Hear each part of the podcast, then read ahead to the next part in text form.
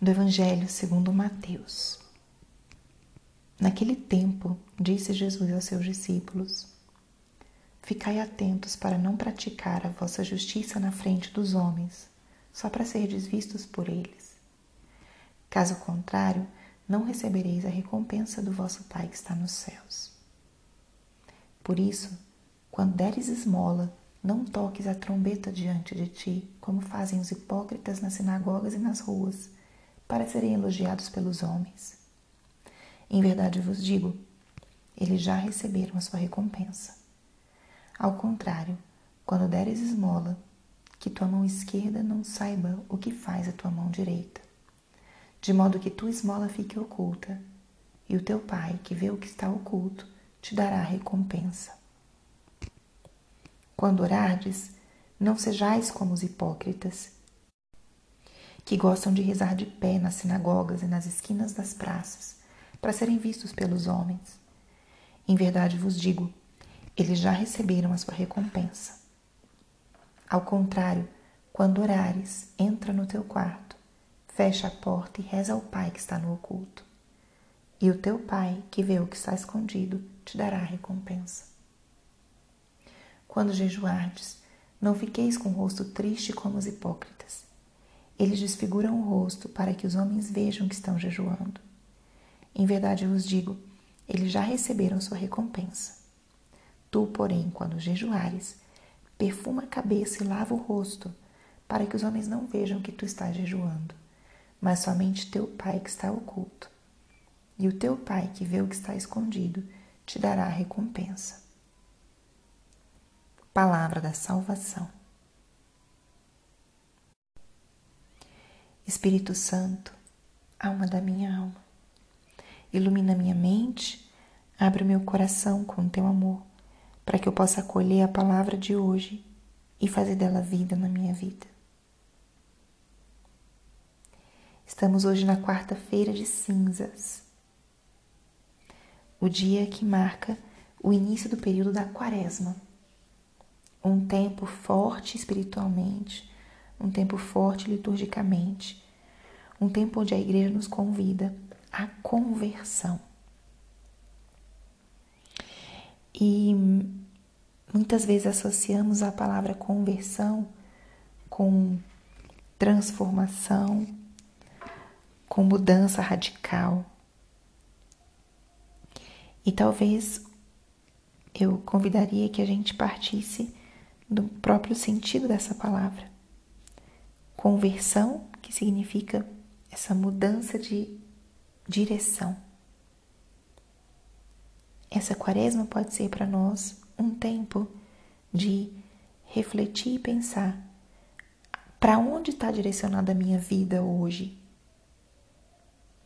Qual é o ponto para o qual a minha vida converge? Onde estão colocados os meus esforços? As minhas energias, o meu tempo. E o chamado é a que nós convertamos a nossa vida para Deus, para Cristo. Que lindo será viver uma quaresma em um processo constante de redirecionar minha vida para Cristo. A minha vida está dirigida para quê? Para onde? Então vamos nesse percurso quaresmal redirecionar a vida para Cristo, redirecionar a vida para Deus, reordenar. E a palavra de hoje nos coloca justamente os três meios, as três práticas espirituais que a igreja nos propõe para a vivência nesse tempo de quaresma, que são a oração, o jejum e a esmola. São três práticas que justamente vão convertendo, ajudando a gente a reorientar essas três dimensões da nossa vida cristã, que é a relação com Deus, a relação com o nosso irmão e a relação com nós mesmos. A oração é um meio que vai ordenar a nossa relação com Deus. A oração é esse diálogo, essa, essa relação viva com o nosso Senhor. Então, quando a igreja nos convida que nesse tempo de quaresma nós oremos, que nós rezemos, façamos oração, é um convite para a gente fortalecer a nossa relação com Deus nesse tempo quaresmal. A oração não só como algo a cumprir, mas alguém a encontrar. Viver a oração como esse momento de encontro com Deus, íntimo, profundo, de coração a coração. O jejum ordena a relação com nós mesmos. O jejum é um meio de mortificação do nosso corpo, dos nossos sentidos, para que a gente possa reorientar esse nosso coração, reorientar os nossos, os nossos sentidos para as coisas do espírito. Quando nós mortificamos o corpo, nós fortalecemos o espírito. Nós orientamos às vezes as nossas tendências que estão mais desordenadas ou por vezes simplesmente confortáveis e esquecemos que não só de pão vive o homem, mas de toda palavra que sai da boca de Deus. Quando a gente faz jejum, a gente renuncia a esse alimento corporal, ou também o jejum pode ser em outros campos, né?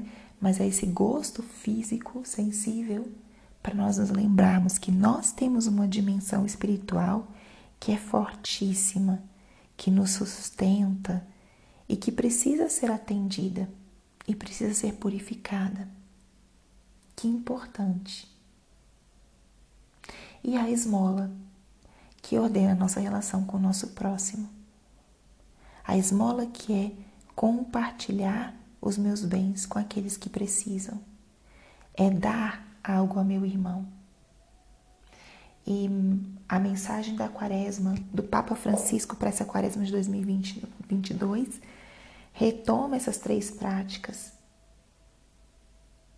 Essa mensagem é facilmente encontrada pela internet, no site do Vaticano, mensagem do Papa Francisco para a quaresma de 2022.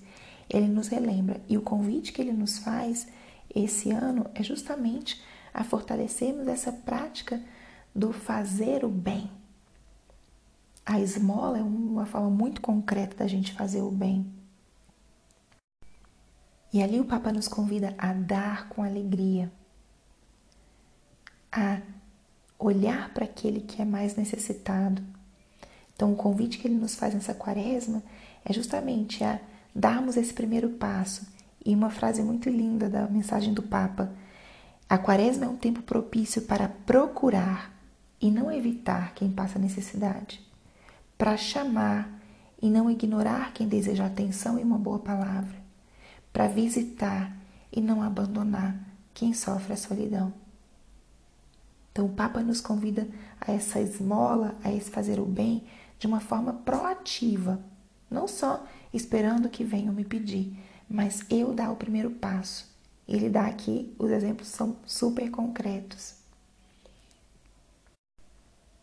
Atender, procurar o que passa necessidade, chamar, dar atenção a quem precisa de uma boa palavra, visitar quem sofre solidão. Olha que formas maravilhosas da gente exercitar essa esmola, a doação dos nossos bens, a doação do nosso tempo, do nosso carinho, do nosso afeto. Então, comecemos essa quaresma com esse desejo, com esse desejo de conversão, de transformação, não só para o nosso crescimento pessoal, mas para reorientar toda a nossa vida para Cristo. Abracemos esse convite e esse tempo que é tão propício e tão fecundo. Oração, jejum e esmola. Pense hoje quais são os meios que você vai colocar para esse teu percurso quaresmal. E comecemos juntos, alimentando-nos diariamente com a palavra de Deus, que vai dando norte para a nossa vida e renovando o nosso sentido de entrega e de conversão.